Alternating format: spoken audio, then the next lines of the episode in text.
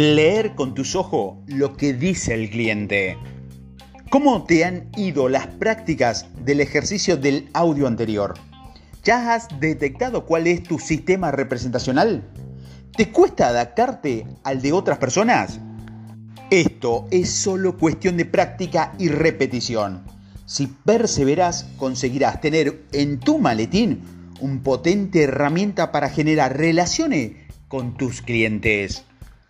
Hoy vamos a avanzar un paso más con el sistema representacional kinestésico y te mostraré el sistema representacional visual, la manera de saber lo que tus clientes quieren decirte con el sistema representacional auditivo e incluso cuando no te hablen.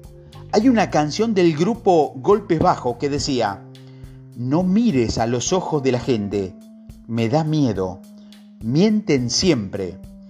¿Qué tiene que ver mucho con lo que vas a aprender hoy? Podrás reconocer las preferencias del lenguaje de tu cliente leyendo sus pensamientos a través del movimiento de sus ojos.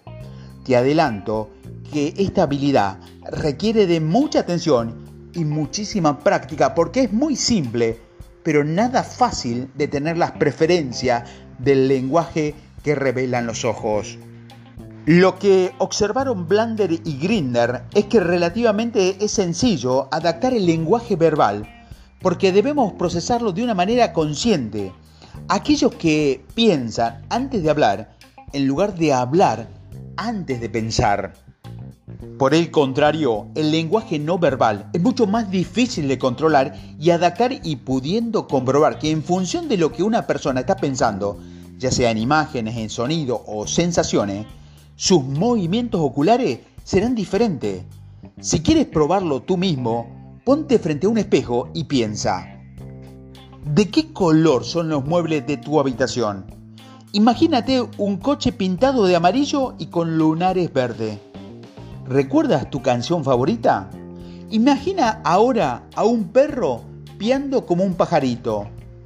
Siente ahora cosquilla en la planta de tus pies. Por último, ¿Qué es para ti la felicidad? Ahora te voy a explicar el porqué de estas preguntas. Con independencia del lado izquierdo o derecho al que miras al contestar cada pregunta, con toda probabilidad tus ojos se habrán movido con cada cuestión en alguno de los tres planos siguientes. Primero, el plano visual. Los ojos miran hacia arriba cuando pensamos en imágenes, las dos primeras preguntas. Segundo, el plano auditivo. Miramos hacia nuestras orejas cuando pensamos en sonidos. Y tercero, el plano kinestésico. Para pensar en sensaciones, nuestros ojos miran hacia abajo. Además del plano, es importante saber si la otra persona está pensando en algo vivido realmente, es decir, a través de los recuerdos, o en algo que se está imaginando. Normalmente, las personas tienden a mirar a su izquierda cuando recuerdan y a la derecha cuando están haciendo uso de su imaginación. Esto suele ser así para las personas diestras y cambia en sentido contrario para los zurdos. Por supuesto, recuerda que cada persona es diferente y debes dedicar primero un tiempo a conocerla para saber cuál es el patrón de movimiento de sus ojos una vez que detecte su patrón, lo que está claro es que utilizarás siempre el mismo y podrás servirte para saber cómo está pensando el cliente y cuál es su sistema representacional si necesita de que abras la boca. También puede utilizar esta herramienta a tu favor porque sabe que cuerpo y mente forman un único sistema. Así que se necesita recordar una imagen será muy útil dirigir tus ojos hacia arriba y hacia la izquierda. Si quieres recordar el nombre de una persona que no acaba de salirte, mira hacia el horizonte y hacia la izquierda. O si quieres componer una nueva melodía, dirige tus ojos en horizontal y hacia la derecha.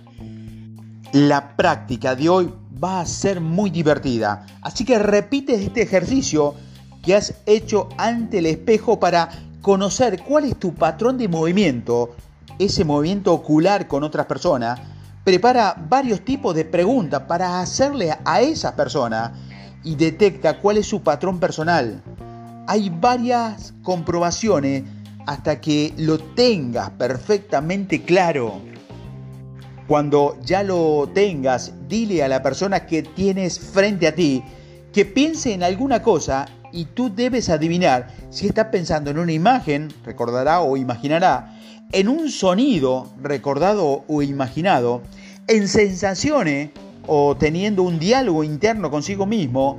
Así que prepárate a dejarles boquiabierto cuando acierte en lo que él está pensando. Todo esto te servirá también para ayudarte a detectar el sistema representacional principal de las personas, ya que las personas predominantes visualmente tendrán a pensar más en imágenes y con ello a dirigir sus ojos hacia arriba e igual pasarán con auditivos y kinestésicos. En resumen, en estos últimos días has aprendido que para hacer más fluida la comunicación es necesario generar un sistema rapport con los clientes. Estos sistemas se pueden conseguir a través del lenguaje verbal y el lenguaje no verbal. Cada persona tiene un sistema representacional predominante en función de cómo interpreta la realidad o cómo usa su pensamiento para recordar o imaginar. Existen tres tipos de sistemas representacionales, que son el visual, el auditivo y el kinestésico, que se puede observar en las palabras que utilizan las personas, en su fisiología o en los movimientos oculares. Trabajando con todos estos aspectos, puedes igualar el lenguaje verbal y no verbal de tu cliente para posteriormente dirigir el rumbo de la conversación, haciéndola mucho más fluida y efectiva. Si tienes estos conceptos claros, la prioridad es ponerlos en juego en tu día a día y practicar, practicar y practicar. Como ves, son todas cosas sencillas, pero es conveniente que vayas interiorizándote una a una y tu ritmo para que al final los tenga todos incorporados como nuevos recursos que te van a permitir alcanzar tus objetivos. Así que practica, descansa y mañana vení por más. Quien compra ha tenido 100 ojos. Al que vende le basta con un par totalmente centrados en el cliente.